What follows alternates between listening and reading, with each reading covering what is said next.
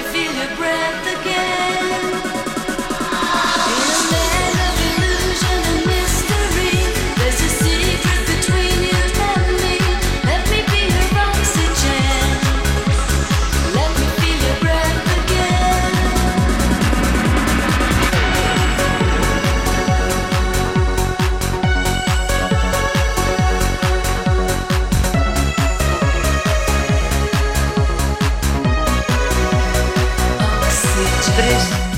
16 minutos, aquí estamos de nuevo. Clara, por cierto, ¿cómo ha acabado la historia? Porque hemos dejado, ha sido una historia interruptus, ¿eh?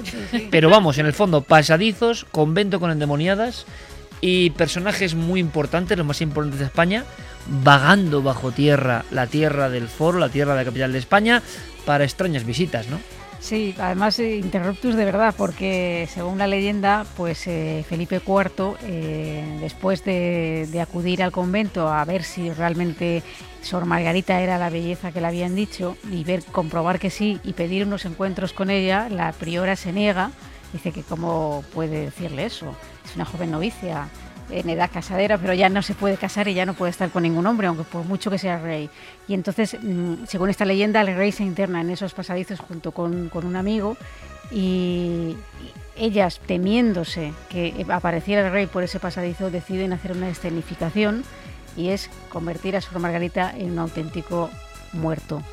Y entonces, cuando llegan, ven una- al final una luz, una, una vela y a Sor Margarita en un catafalco.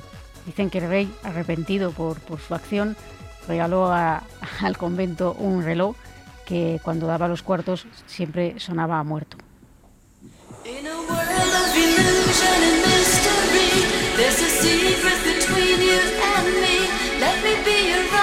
Por cierto, que Clara reedita su mítico.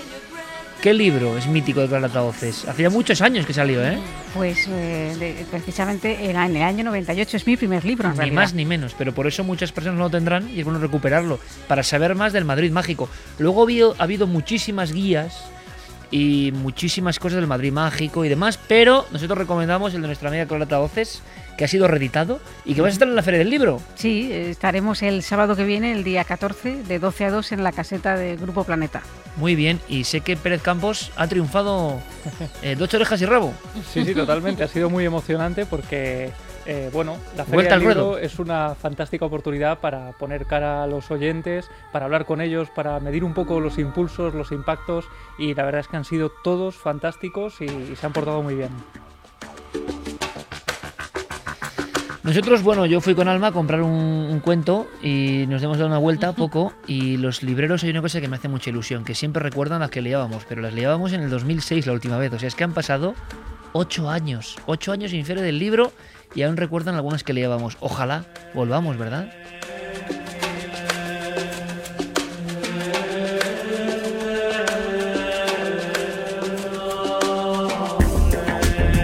Pregunta terrible, Santiago Camacho, ¿y tú por qué no vas a la Feria del Libro? Porque no tengo libro. O sea, tampoco, tampoco tiene mucho misterio. Nosotros somos muy honestos con eso. Tampoco tenemos libro y nosotros no vamos. Hace ocho años que no tenemos libro. Pero otros años sí que ha sido Pero, pero ¿qué pasa, novedad. Santi? ¿Qué pasa con los libros, Santi? ¿Qué pasa? Estoy un poquito harto de los libros, pero bueno, ya, ya da tiempo de ¿Pero hablarlo. por qué?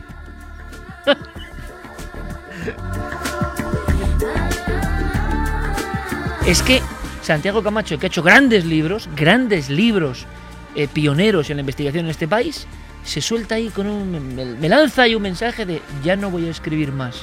A ver si con alicates le, le arrancamos la. ¿Por qué, Santi? ¿Por qué?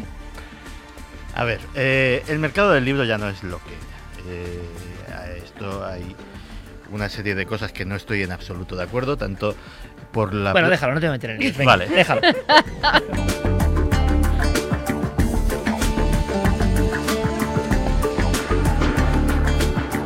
Yo espero que vuelva Santi, Otro ¿eh? interruptus. Yo espero Ya que, yo dos de espero la que vuelva noche. Santi. Hombre, descomprimimos un poco porque ahora viene otra historia terrible. ¿eh? De momento me queda uno por sacar, que saldrá en algún momento Bueno, después o de este sea, verano. dice que ya ha dejado tal, ya está vendiendo el siguiente libro. Este, este Santi no tiene remedio. Me queda el último.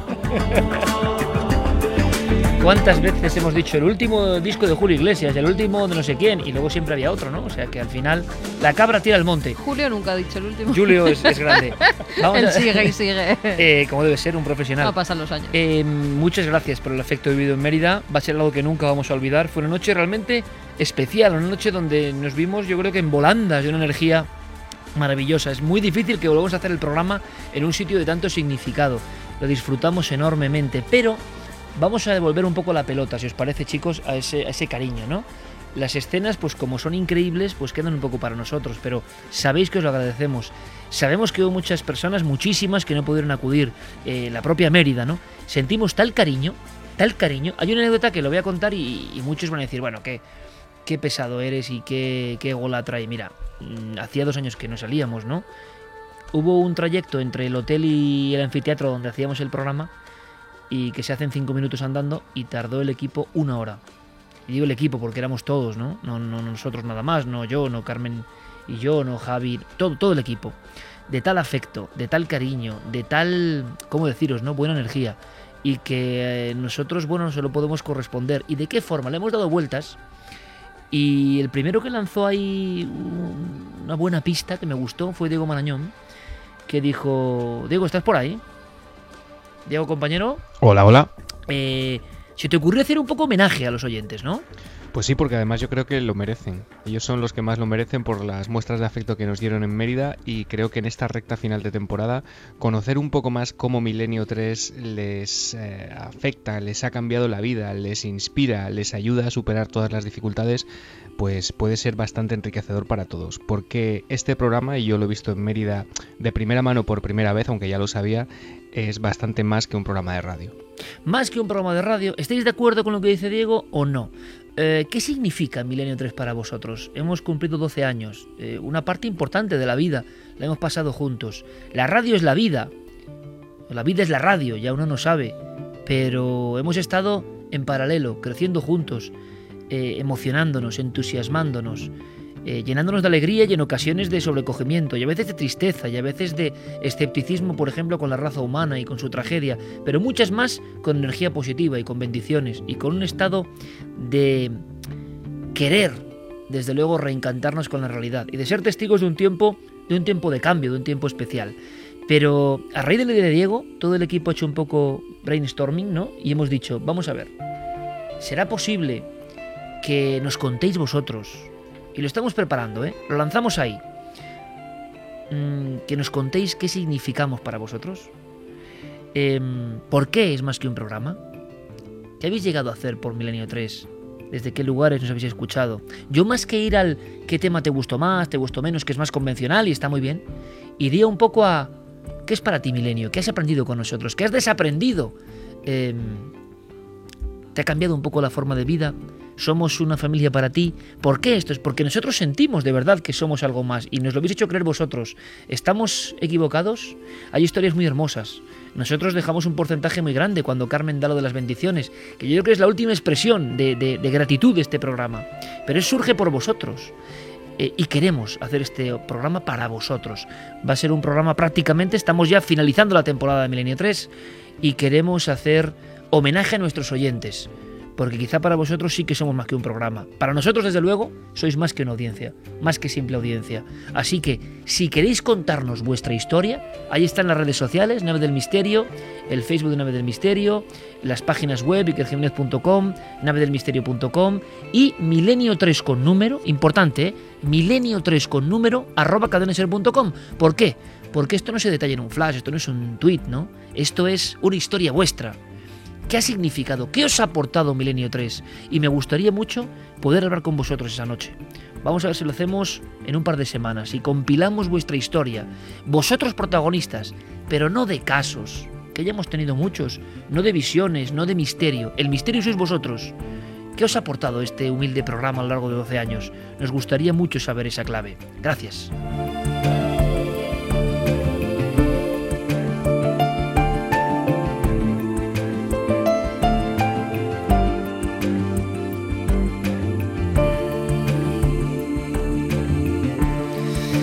Tres y cuarto de la madrugada, momento creo que perfecto, exacto, para zambullirnos. El programa de hoy toca así, la actualidad manda, y en este caso la actualidad viene por una cosa que no es habitual. Resulta que, bueno, ahora lo vamos a contar, porque viene con sonidos, viene con elementos concretos. Eh, pocas veces una historia de misterio, y bastante tremenda por cierto, eh, da el salto a las tablas, a la interpretación. Pero lo que nos interesa aquí también es la historia ra- raíz, la historia real. Yo creo que os va a sorprender muchísimo. ¿Quieres conocer la respuesta? Milenio 3 en la SER. En 1989, cinco amigas adolescentes preparaban su viaje de fin de curso.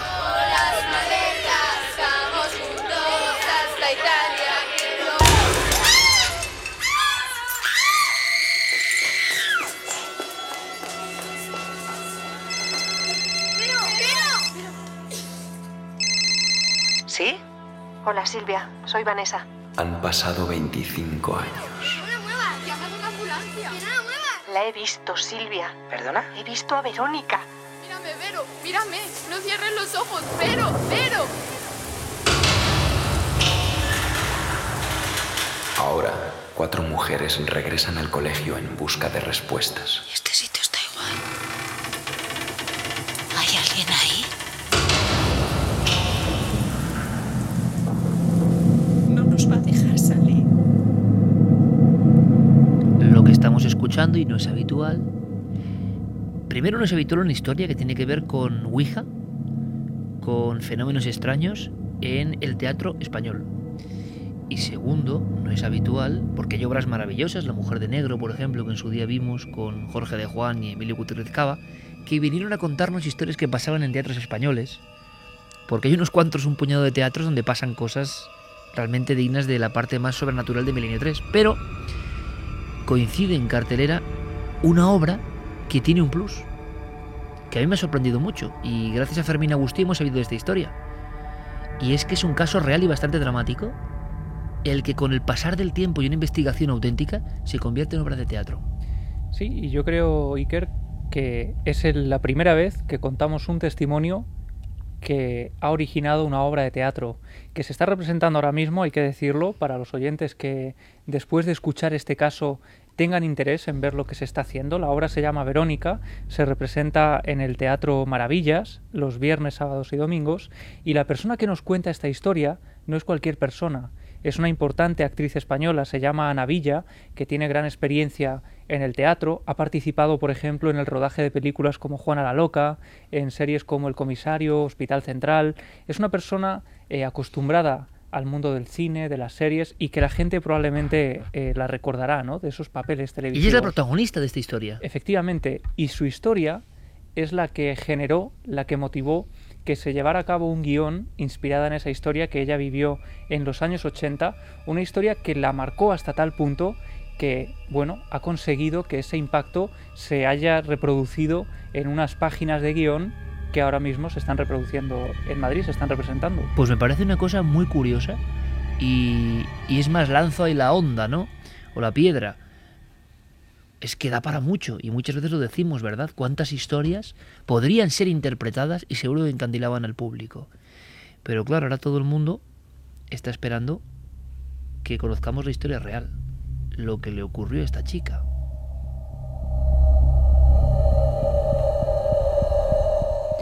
La historia de Ana comienza en 1987-1988. Ella tenía 15 años. Nos cuenta que había comprado eh, junto a un grupo de amigas una tabla Ouija que se regalaba en esas fechas junto a una famosa revista de la época y que, bueno, pues como grupo de niñas que eran, querían probarla. Estaban aguardando impacientes el momento de estrenar ese tablero y de pronto vieron la oportunidad perfecta cuando una de sus amigas celebraba su cumpleaños. Aprovecharon esa noche para salir y poner en práctica el tablero. Y a partir de ahí, Iker, lo que se desencadena es una historia tremenda, una historia impactante que vamos a ir escuchando eh, con la voz de la propia Ana Villa. Entramos primero a una casa abandonada, que llamaron a la policía y nos tuvimos que ir. Y después nos fuimos a una discoteca a bailar y, y a olvidarnos de todo. Entonces, cuando estábamos en la discoteca, a alguien se le ocurrió que por qué no volvíamos a hacerla en un baño. Cuando entramos al baño se fundió la luz. Empezamos como de risas, pues, pues venga, nada, se fundió la luz, no sé qué. Y una de ellas eh, sujetó un mechero. Estábamos las, las otras tres alrededor y de repente se empezó a mover, se empezó a mover un- una especie de, de lágrima, estas lágrimas aplastadas que, que había antes. Y entonces pusimos los dedos y, preguntamos que si había alguien y salió algo así como XYZ, una cosa así sin ningún sentido, ¿no? Pero de repente yo le, le hice una pregunta, le pregunté que si me querían mis padres y salió que no. Y entonces quité la mano de golpe y me salí fuera. Pero ya estamos en esos mundos, lo que hablábamos antes, ¿no? Raros. Primero, ¿qué pregunta es esa? Segundo, hay que decirlo porque es parte de la historia. Fue en la primitiva más allá eh, un tablero que, que se regalaba cuando era director Fernando Jiménez del Oso, que causó mucha polémica. Sí, Y Fernando que argumentaba de por qué regalaba la Ouija, aunque es verdad que es un... Yo haciendo memorias no estoy segura, ¿eh? yo, que yo no recuerdo haber visto en, en los archivos de Más Allá ningún tablero de estos. Yo creo que fue el Espacio y Tiempo. El antiguo Espacio y Espacio y Tiempo, Tiempo. que, que dirigió Fernando después de dejar Más Allá. Puede ser. Habría que... Seguro que Diego Marañón y Guillermo nos sacan de dudas. Tienes toda la razón, porque más allá lo que sacó fue una cinta de psicofonías. Sí, en el número uno. Exactamente. Entonces nos llevaría la, la historia. Ojo, igual fue otra publicación. Y no fue una publicación especializada, aunque me extrañaría. No, bueno, yo y- creo, que, creo casi seguro que fue Tiempo. indagaremos. Perfecto. Y en cuanto tengamos el dato, lo decimos. Claro, son revistas como hace tiempo que desaparecieron hace mucho tiempo. Pero nunca mejor dicho. Pero estaba Fernando Jiménez de Oso ahí. Y eso causó muchísima polémica, hay que decirlo, ¿no? A favor, en contra. Sabemos que es una cosa que se puede estudiar. Otros decían que es un peligro absoluto. Estas niñas, claro, son muy niñas y se llevan la Ouija. Y ya preguntar si te quieren tus padres. Es, es- es que se entra, en, se entra en la campana esa que dice Santiago Camacho siempre de realidad. Es algo ya que todo se va transformando y tomando un cariz que no. Que sabes que no va por ningún buen camino. Pero yo creo que estas chicas no esperaban lo que iba a ocurrir, ¿no? Claro, y tengamos en cuenta que son niñas de 15 años, que ese tipo de inquietudes son las que en realidad, eh, bueno, pues pueden tener esas mentes, ¿no? Infantiles, si sus padres les quieren, si tal novio eh, las va a dejar, cosas muy típicas de niñas de esa edad que son las que van preguntando en la tabla Ouija. Pero Ana decide abandonar el cuarto de baño, que también hay que imaginarlo, el cuarto de baño de una discoteca. Ella se marcha afuera, está en la puerta, esperando, impaciente a que salgan sus amigas, porque ella ha decidido retirarse. Y lo que se da cuenta es de que sus amigas tardan mucho en salir. Pasan 10 minutos, las chicas no abandonan el cuarto de baño, ella piensa que está ocurriendo algo ahí dentro, algo eh, tremendo, ¿no? Y sorprendentemente, cuando las chicas empiezan a abandonar el cuarto de baño, Ana se da cuenta de que todas tienen la cara completamente desencajada. Primero salió una con un ataque de ansiedad, otra salió llorando y la que quedó dentro, que era la que tenía el fuego, se quedó como en un estado de shock, de trance, y empezó a no dejar de mirar el fuego, a enrojecerse, a no poder hablar. Al principio pens- pensamos que era una broma y le dijimos que, que no hiciera el tonto, que nos estaba asustando, que por favor, pero de repente nos empezamos a dar cuenta que era algo como físico, que estaba sudando muchísimo, las pupilas las tenía abiertas. Nos había un cambio muy repentino, ¿no? La cosa fue a más, a más, a más, ella no dejaba de mirar el fuego y nos asustamos y no sabíamos qué hacer y llamamos a la gente de la discoteca, a los encargados de la discoteca, le dijimos, mira, estábamos haciendo esto y nos hemos asustado y entonces la sacaron fuera a la calle. Cuando la sacaron a la calle se dieron cuenta de que realmente les estaba pasando algo grave, interno.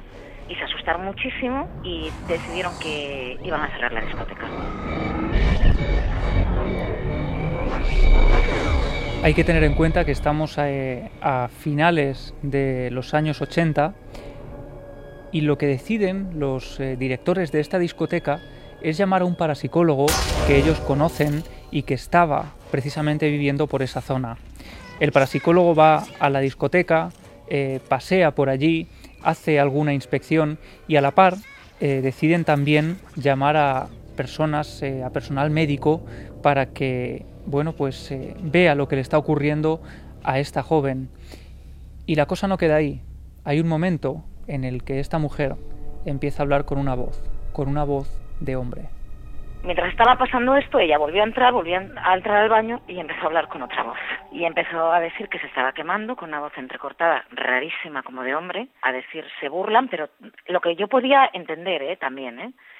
y se ríen de mí y, a sudar, a sudar, a sudar y, y agobiadísimos. Echaron a toda la gente de la discoteca, nos quedamos solos. Todo fue horrible porque ella no reaccionaba. Un amigo nuestro tenía, tenía una madre que era psicóloga y, llamaron a la psicóloga, llamaron a médicos. Bueno, es que fue sonado. Y entonces yo me tenía que ir porque yo era menor de edad y yo me marché antes.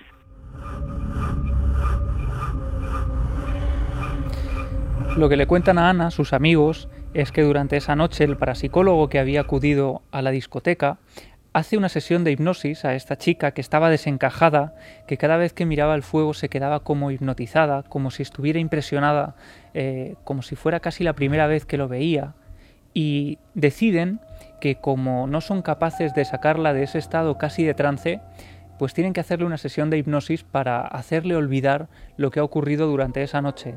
Y aparentemente funciona, porque cuando Ana acude a casa de su amiga a la mañana siguiente, esta no recuerda absolutamente nada de lo que ha ocurrido la noche anterior. Entonces al día siguiente fui a verla a su casa y ella fumaba y vi otra vez que estaba rarísima cada vez que se encendía el fuego. Yo perdí el contacto con ellas porque me fui a vivir a Galicia, con mi padre lo ascendieron en, en su trabajo, me fui a vivir a Galicia y perdí el contacto con ellas. Y, y lo último que supe, yo no sabía si le había dado una crisis, no tenía ni idea de lo que le pasaba, es que a ella la llevaron a médicos, la llevaron al psiquiatra, fue de todo.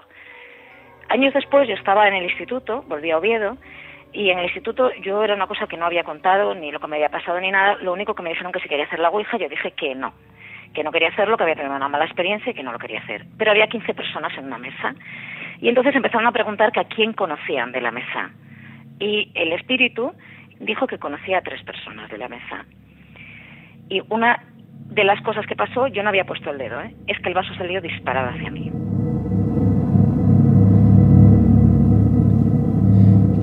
Inmediatamente Ana recordó lo que había ocurrido en esa discoteca de Oviedo hace unos años. La, disco- la discoteca se llamaba Vanitas Vanitatis. Lanzamos también este dato porque parece que es una historia muy conocida que quizá a raíz de esta emisión podamos obtener algún dato más de lo que ocurrió aquella noche, pero como vemos, años más tarde, en otra sesión de Ouija en la que ella no participaba, eh, ese espíritu aparentemente dice reconocerla. Y no solo eso, sino que en esa nueva sesión de Ouija lanza unos datos muy concretos, unos datos que obviamente hicieron a Ana recordar lo que había ocurrido en esa otra sesión de Ouija. De aquel día se dijeron tres cosas. A la otra persona que conocía le dijeron que tuviera cuidado porque se iba a matar en un accidente de coche. No se mató en un accidente de coche, pero tuvo un accidente gordísimo, unos años después. A mí me dijo que me conocía, que me habían acusado de monja satánica en 1534, me dio años, me dijo que cómo me llamaba y me dijo que me habían quemado la hoguera, acusada injustamente, y que me llamaba Rodin Manchester. Rodin Manchester es el nombre que le da esa tabla Ouija a esta mujer. Ana, claro, como decíamos, recuerda inmediatamente la mirada fija, eh, como si estuviera hipnotizada de su amiga cuando veía el fuego, y esas palabras como de alguien que estaba burlándose de ella, le hacen pensar lógicamente en esa eh, en ese nexo ¿no? que habría con las quemas de brujas que se practicaron por ejemplo en España Inmediatamente, Ana decide ir un paso más allá. Eh, Cree que es el momento concreto para intentar buscar respuestas a todo eso que le estaba ocurriendo y que no parecía casualidad. Decide contactar con un profesor de historia, decide indagar en los archivos para ver si encuentra algo de esta mujer y esto es lo que ella nos cuenta. Yo me quedé amarilla, como te lo digo. Dije, no vuelvo a acercarme a nada, porque para mí, desde aquella, pues fue algo como que me quedó, me quedó como dentro un susto muy grande. De aquella no había ordenadores como al nivel que estamos ahora y mi profesor de historia hablé con él, un tío muy listo y le dijo, oye, mira, hay archivos. Y me dijo él que la mayor parte de los archivos estaban quemados, estaban destruidos, los habían destruido después y que era muy difícil encontrar pruebas de que si esa persona había existido o no. Me, me, me marcó, me marcó mucho también con, como con una, una especie de, de, no sé cómo decirte, algo, algo que no, primero que no se ha solucionado, algo que me dio muchísimo miedo durante mucho tiempo Y, es una situación en mi vida que, viviéndola yo como era un adolescente, eh, todos los adultos que había alrededor se la tomaron muy en serio. O sea, no es una cosa de un adolescente que dice, Dios mío, está pasando algo. Es que desalojaron una discoteca entera. Y la última eh, cosa que a Ana le ocurrió después de esta historia es que recientemente, durante un rodaje para una serie de televisión, un compañero que acababa de llegar y que iba a trabajar con ella, que era de Oviedo, empieza a mantener con ella una conversación, eh, hablan de fenómenos extraños, ella le dice, le pregunta si alguna vez ha practicado la Ouija, y entonces él, eh, ante esa pregunta, le dice que él recuerda un caso que ocurrió en Oviedo, que a ella la dejaría alucinada porque tuvieron incluso que desalojar una discoteca entera por una sesión de Ouija, y ella le responde que es una de las personas que habían estado allí esa noche.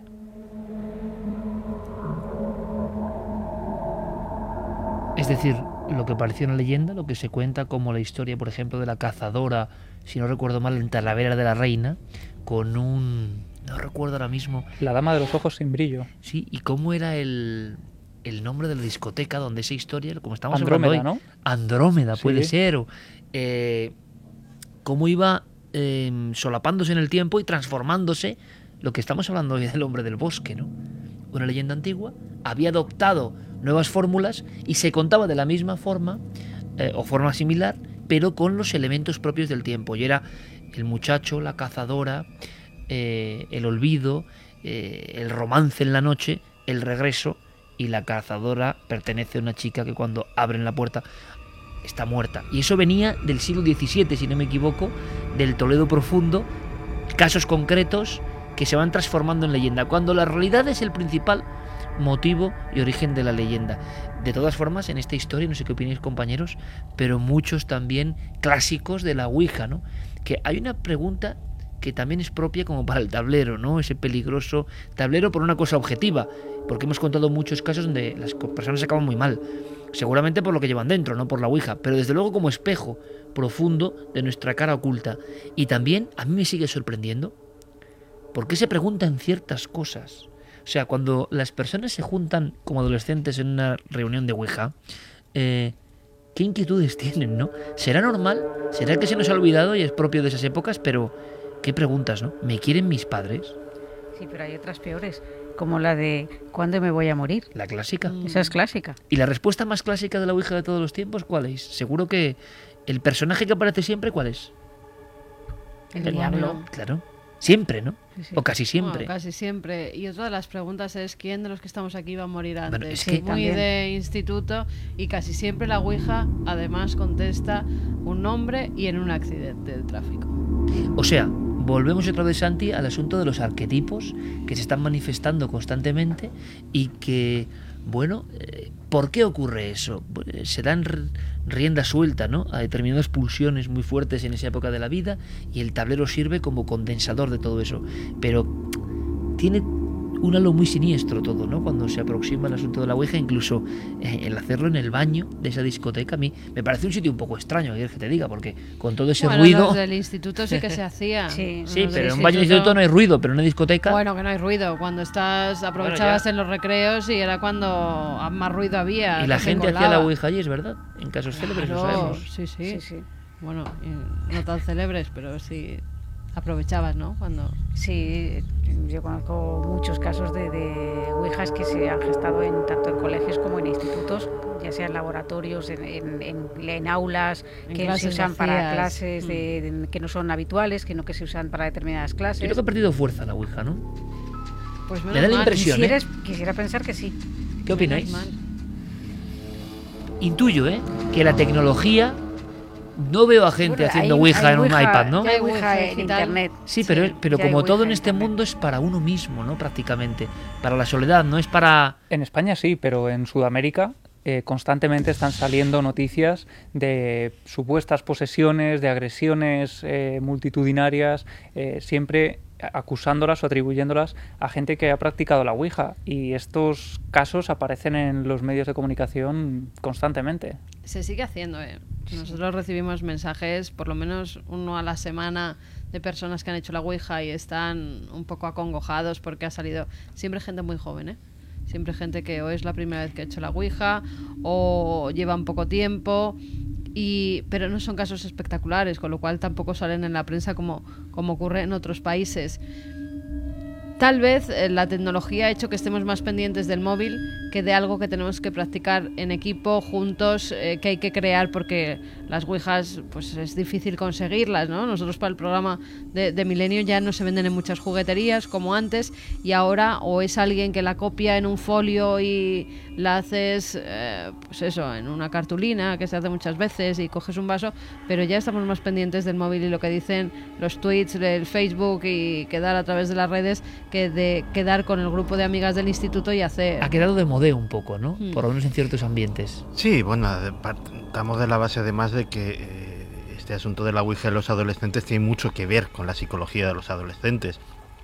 Eh, la Ouija, la sesión de espiritismo, eh, determinadas cosas forman parte del paquete de cosas prohibidas a experimentar, paquete en el que va el sexo, paquete en el que va el alcohol, paquete en el que va el tabaco. Es decir, eh, digamos que lo que está haciendo la revolución digital es modificar ese paquete de cosas prohibidas y a lo mejor pues esto ha quedado en, en una zona un poco más inocente. Decir, bueno, chicos, esto ya de la Ouija, pues esto es para niños, ¿no?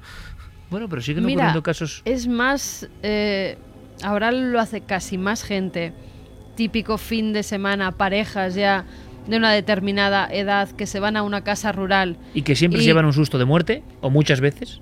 La mayoría, por eso te digo que es más normal que nos escriba esa gente, pero ya gente de Sí. treinta y tantos que se juntan, que es una noche la mayor vez de, de tormenta porque no pueden salir al pueblo a tomar copas, deciden quedarse en casa con la chimenea y ¿qué hacemos? Pues la ouija.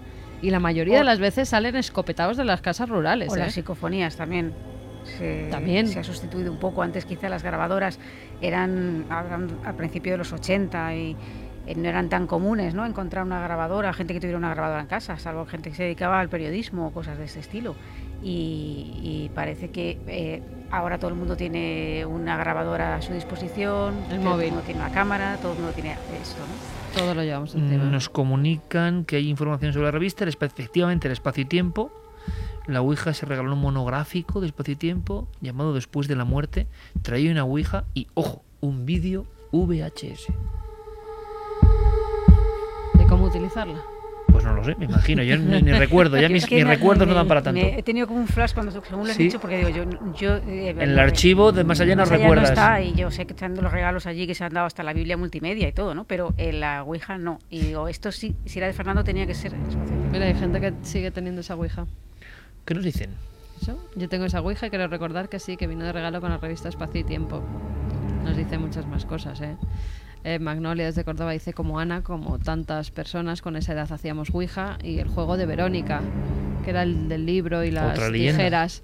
Pero no está nunca de más recordar que no se practique. También yo tuve una mala experiencia hace unos años y nunca más volví a hacer la ouija. Creo que aún no somos conscientes del daño psicológico que una experiencia de ouija puede causarnos porque pienso que nuestra mente no está realmente preparada para enfrentar esas situaciones tan desconocidas. Un abrazo para todos.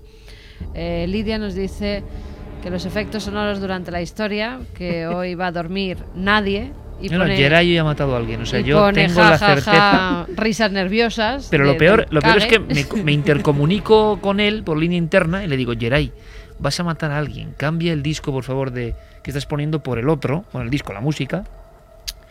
Y me dice, el primero que voy a matar, que me voy a matar es, es a mí mismo.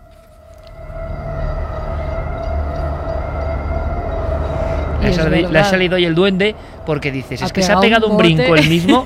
No, es que hay algunas músicas que sí, que tienen su... Pido perdón, pido perdón en nombre de Jerry Martínez porque hay algunas músicas que de verdad van bien, pero en cierto momento, como decimos aquí, rompen y claro, pues eso, se genera un clima que tampoco queremos, ¿no? Que nadie tenga un enorme susto. Es más, vamos a descomprimir un poco si os parece.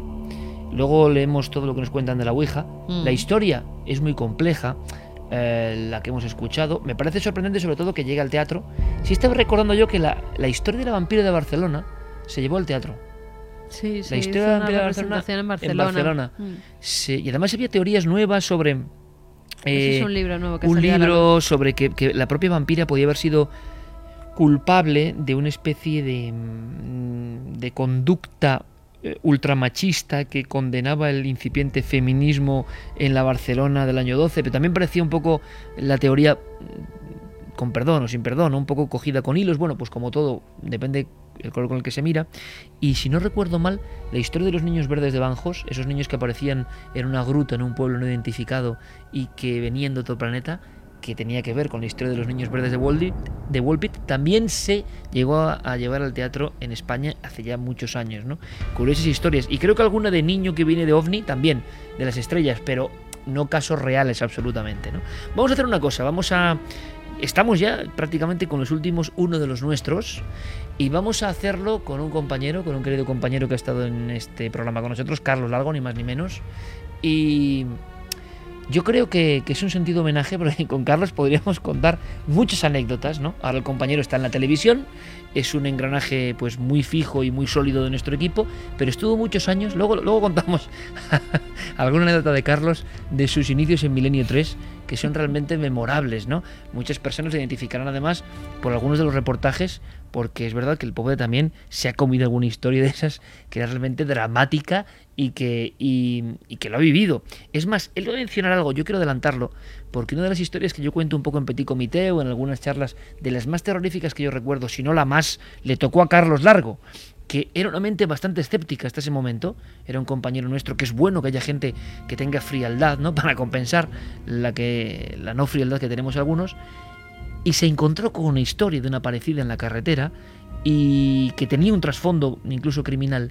Y como él lo vivió en primera persona y se iban dando todos los datos como no podían imaginar yo me acuerdo hablar con Carlos de cómo había sufrido un shock brutal ¿no? el misterio le había venido a ver en forma de caso de ese caso que todo el mundo sueña pero que en su caso era un auténtico terror de pesadilla ¿no? Vamos a conocer un poco más a uno de los integrantes. Hemos repasado prácticamente las biografías ocultas de casi todos. Eh, Clara Taoces y Santiago Camacho incluidos. Javi Pérez Campos. Sí, sí, aprovechaste También, el día ¿no? que estaba enfermo, que Carmen me llamó Caramoco, tal, aprovechó ahí. Bueno, Hay, una, hay una muy buena de... Yo te llamo esas cosas, perdón, Sí. Javi, Me, perdón. me- la tenía guardada, ¿eh? Sí, sí, aquí las tiran, Sí, pero. Javi nos contó a la vuelta de Mérida una nota muy bonita, que algún día contaremos, muy bonita, ¿eh? Estábamos ahí rememorando cosas de encuentros absolutamente casuales, que son tan casuales que no pueden ser casuales, pero que conforman nuestra vida, ¿no? Hemos ido conociendo todo el equipo y nuestro compañero Carlos Largo aquí está contándonos su historia. Ahora hay una incógnita, a ver si prácticamente el último uno de los nuestros va Diego Marañón y no le deja pasar. Sería mi propio Diego Marañón que no le diese a Carlos Largo el, el carné, ¿no? Puede ser. Vamos a ver, que se desvela la incógnita. Buenas madrugadas. Identifíquese, por favor. Carlos Largo Mariblanca.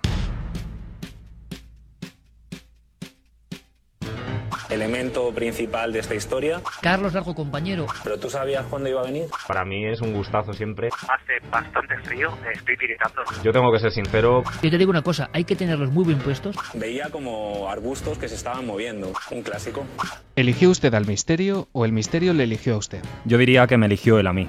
¿En qué ocasión lo ha sentido más cerca? Quizá cuando tuve que hacer una, una investigación, eh, que de hecho está inédita, en Cambrils, y bueno, pues allí pasaron una serie de cosas que, que no podemos contar a día de hoy, pero que sí que me acerqué bastante al misterio y que me cambió mi pensamiento sobre él. ¿Cuál es su enigma predilecto? Pues eh, voy a tirar un poquito hacia Nacho Ares. Eh, Egipto siempre me ha gustado y todo lo que conlleva, también la Edad Media.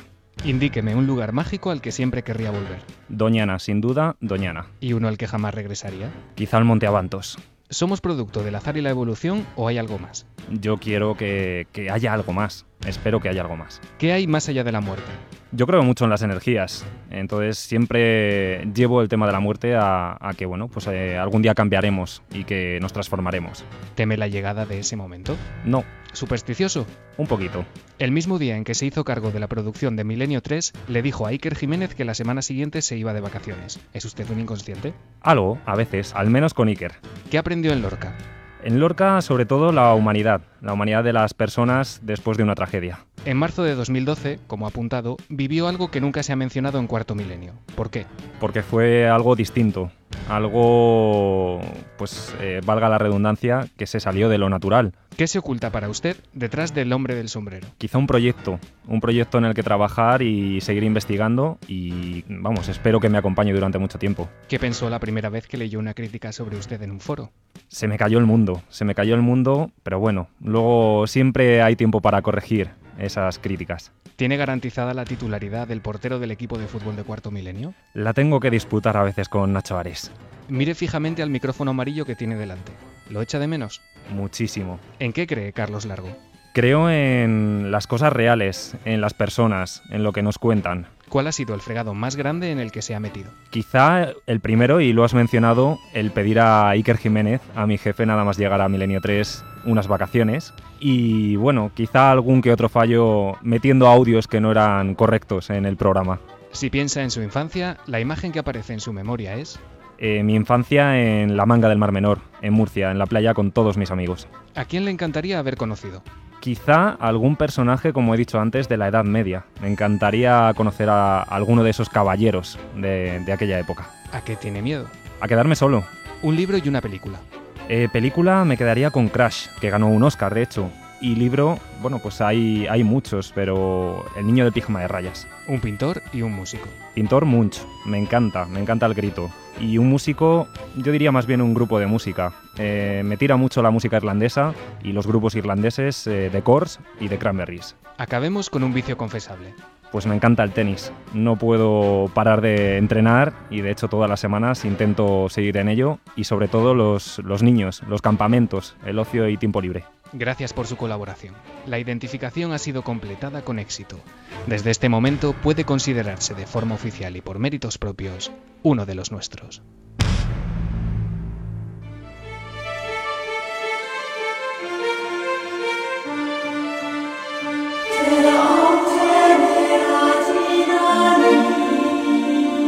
Yo sé que el buen compañero Carlos Largo, que lleva ya unos cuantos añitos con nosotros, ¿eh? yo sé que echó de menos, sabéis el que especialmente la noche de la semana pasada. ¿eh?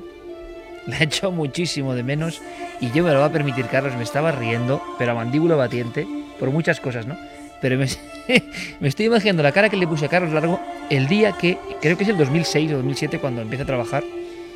Y Cuando nos lo trae Mariano Revilla para presentarnos al nuevo producto. nos lo trae Mariano Revilla y venía por parte de Alberto Granados, también compañero nuestro en aquella época. Y yo muy temeroso, porque yo soy de pocos cambios, sinceramente, ¿no? Luego ocurren, pero soy de pocos cambios en un principio, tengo que fiarme de la gente. Y entonces tenemos esa reunión donde yo le explico a Carlos, bueno, yo a veces me paso de fusivo, pero bueno, estaba ahí Carlos Cala, nuestro compañero, estaban todos en, el- en un estudio y yo les digo lo importante que es este año, hay que dejarse el alma, hay que dejarse la piel, hay que transmitir a nuestro público, eh, nos debemos a ellos, a muerte compañeros. Bueno, pues yo creo que, que el símil del fútbol, y lo sabe muy bien Fermín y Yerey, que son muy futboleros que están ahí eh, al otro lado, saben que hay mucho paralelismo, ¿no? En el fútbol de, de amigos, no profesional de amigos, quizá en el profesional también, y en la realidad, ¿no? Comprometerte, no ir solo por tu cuenta, hacer equipo es muy importante. Y entonces yo salía convencido de aquella reunión, ¿verdad? De que había hecho equipo, y me viene Carlos cara de buena persona y me dice, Iker, tengo que... Ven un momento. Tal, yo... No, mira, es que tenía un viaje cogido y, y la semana que viene me Italia. tocaba a Italia de vacaciones. Me hace tanta ilusión. Mira, la cara que yo le pude Es poner a Carlos... hace mucho tiempo. La cara que le pude poner a Carlos, pero es verdad lo que es la vida, ¿no? Ahí, ahí estuvo, eh, de verdad que estuvo la delgada línea roja, ¿eh? Os lo aseguro que dije, no, no, si yo he contado todo esto y este chico me dice esto, este no puede estar con nosotros. Pero curiosamente hubo algo también, ¿no? Que me hizo entender que era, creo, creo que era un viaje muy, muy querido por él, ¿no? Y que llevaba Ah, mucho un viaje tiempo. que había cogido había hace cogido mucho no tiempo, lo tenía todo pagado y, y Bueno, se quería ir. y ahí sigue Carlos, ahí sigue Carlos. Y Luego- buscador ni uno buscado, pero tú le pusiste verde. O sea, eso también sido- cuéntalo, porque dijiste tonto lava Sí. viene y se quiere ir en el mismo momento en el que se le da una oportunidad en el programa. Pero luego vimos que había que darle una oportunidad, que era una persona muy honesta que merecía estar en nuestro equipo y nos alegramos muchísimo que trabajara. Sí, la verdad es que es una anécdota increíble. Cuando uno cuenta anécdotas dices, no puede ser que tú a tu jefe el día que le conoces le pides vacaciones. Pero es así, Carlos. Y además estará muy contento porque ha sido campeón de liga con el equipo de cuarto milenio, ¿no? O sea que...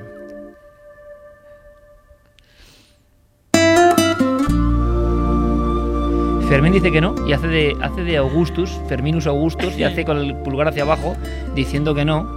Pero sí, sí, la verdad es que Carlos, junto a otros compañeros, se ha alzado con el importante galardón. La verdad es que hemos vivido muchas cosas y él mismo lo cuenta, ¿no? Algunos le han transformado profundamente, se ha metido en muchos fregados porque ha tenido investigaciones que algunas no eran nada fáciles, con niños, con apariciones, pero al final es una forma de aproximarse a- al conocimiento y a la vida, ¿no? Y yo lo que os digo es que eh, hay un momento en que casi no se puede compaginar radio y televisión, es un poco locura. Javier Pérez Campos lo sabe muy bien, que es un poco locura.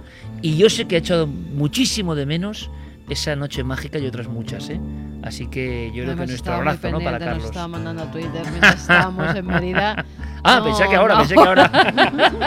ahora ya le llegará, ya le Ah, ya llegará. le- ya le caerá. que Pobre, que pensabas habéis de él. dicho.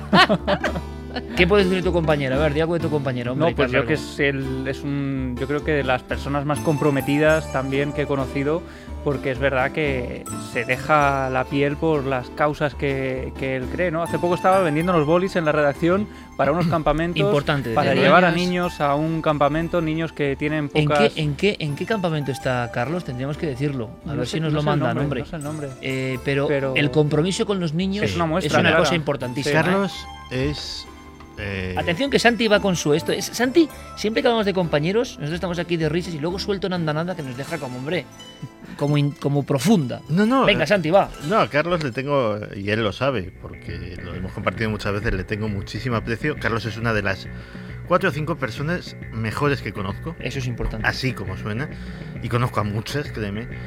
Y luego tiene una habilidad muy poco conocida, pero que yo practicaba también mucho a su edad.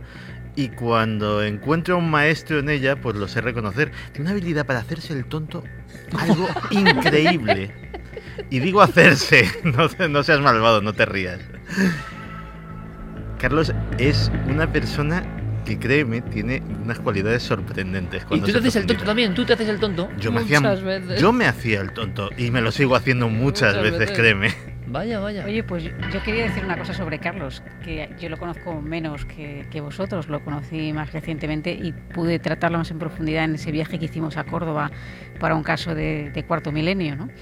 Pero tengo que decir que, eh, aparte de que conozco la, profesionalidad de su trabajo, a mí me sorprendió una cosa que pasó estas Navidades, que no voy a decir lo que es, pero a mí me quedó clarísimo que Carlos Largo era una excelente persona.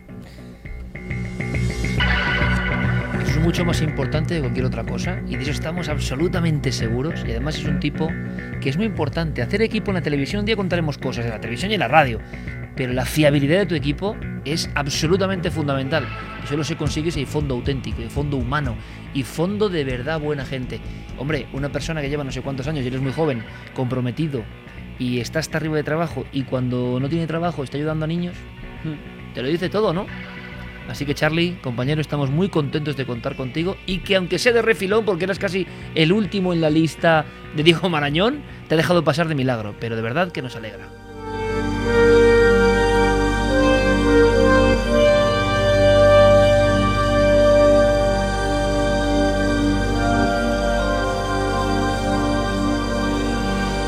Y nos marchamos, recta final. Pues recta final, como siempre, con bendiciones milenarias que nos piden. Pues si son bendiciones, Geray, ya sabes qué música tiene que salir, ¿no? Vamos allá.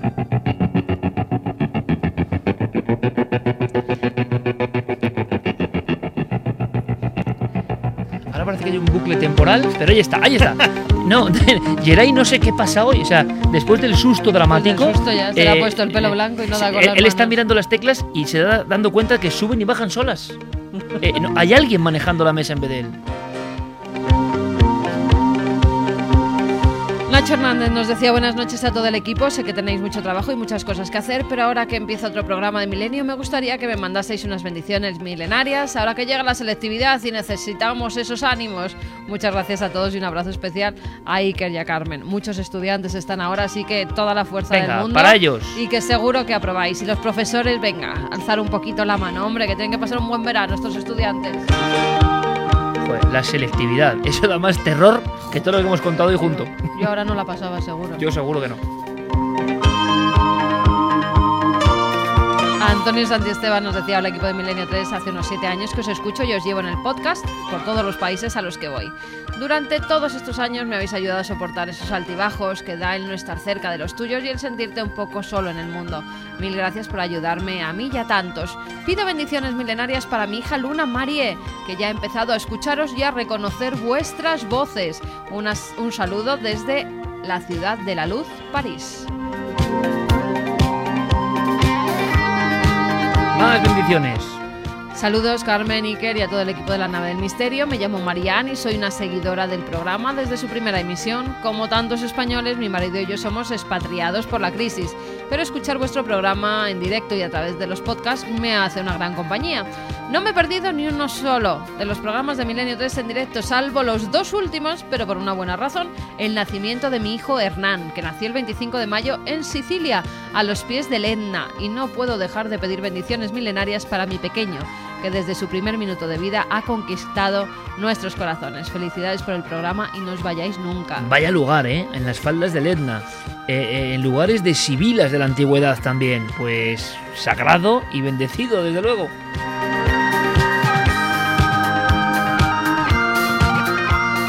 Jorge nos dice, soy de Tenerife, hace unos días he sido padre, les sigo desde aquel 2002 en reconocimiento al comandante de esta ilusionante nave del misterio, mi hijo se llama Iker. Les pido en esta noche las bendiciones milenarias de Iker para Iker. Un fuerte abrazo, gracias, yo en ustedes, Jorge. Pues oye, esto es mucha responsabilidad, ¿eh? Eh, para mi tocayo, bendiciones cósmicas, milenarias, toda la suerte del mundo. Eso de comandante ya no lo sé, porque yo me siento a veces como polizón, el que vaya al final... eh. que casi es mejor, ¿eh? Casi es mejor. Veces tienes que ir al final del autobús Eso para es. saber lo que es bueno. Al final de la Joe carrera. Ángel dice, la semana pasada llegué tarde, bendiciones milenarias dobles para mi cuñado Edu, que falleció el pasado día 28 repentinamente. Diez días antes nació su sobrina, mi sobrina Sara. Esas sincronicidades de la existencia, la vida y la muerte. Cada vez que suena Shine On de Pink Floyd, en la reflexión de Iker nos recuerda a Edu, a su hermana, a mi mujer y a mí. Descansa en paz. Uf, eh, lo que pasa de vez en cuando, ¿no? Esos mensajes que nos, nos, nos remueven por dentro, ¿no? Yo creo que esa figura, ojalá sea figura de protección, ¿no? Tenemos ángeles que nos guían, es durísima la vida, es inesperada, pero que nunca se pierda, ¿no? Esa, ese atisbo de, de auténtica esperanza, de luz, que para nosotros yo creo que en el fondo es lo que significa esta música sin palabras, ¿no?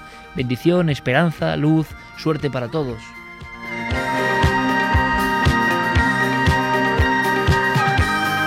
También llega un mensaje diciéndonos que a las nueve y cuarto de este sábado, hace unas horas, eh, nos ha dejado José Luis Zabalo, era un milenario al que ya le dimos bendiciones hace dos semanas. Y aunque no escuchara Milenio 3, solía ver Cuarto Milenio. Pues su último gran viaje ha sucedido después de un cáncer y ya habrá averiguado el gran misterio, la gran pregunta. Os pido, sin abusar mucho, bendiciones para este tránsito tan importante. Tránsito seguro que luminoso hacia un lugar, estamos seguros, para toda la gente buena, espléndido. Fuerza para ti, amigo. Y nosotros que nos marchamos ya, después de esta... Las bendiciones a veces son duras, ¿eh? Porque uno se viene arriba con mucha alegría, que es el nacimiento, las nuevas vidas, el misterio que eso implica, y de repente, claro, viene el contraste que también está ahí, ¿no? Hay gente que quiere honrar. Al final lo que hablábamos hoy, seguimos honrando a los que se marchan, a los que llegan, como hacían los prehistóricos, como hacían todas las civilizaciones, y que así sea, ¿no? Porque le damos importancia real a la vida y la muerte. No podemos convertirnos en zombies que nos da igual la vida y la muerte, no. Es importante, ambas cosas son muy importantes. ¿Son inicio y final? No. Seguro que ambos son tránsitos de un viaje maravilloso.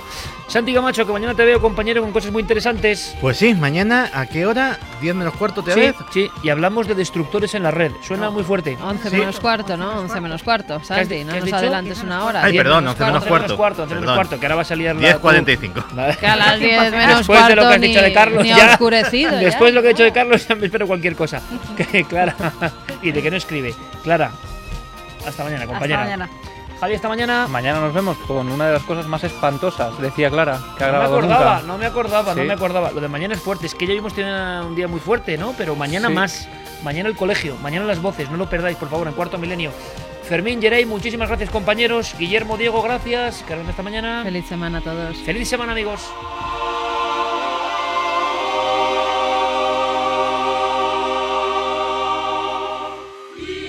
Milenio 3.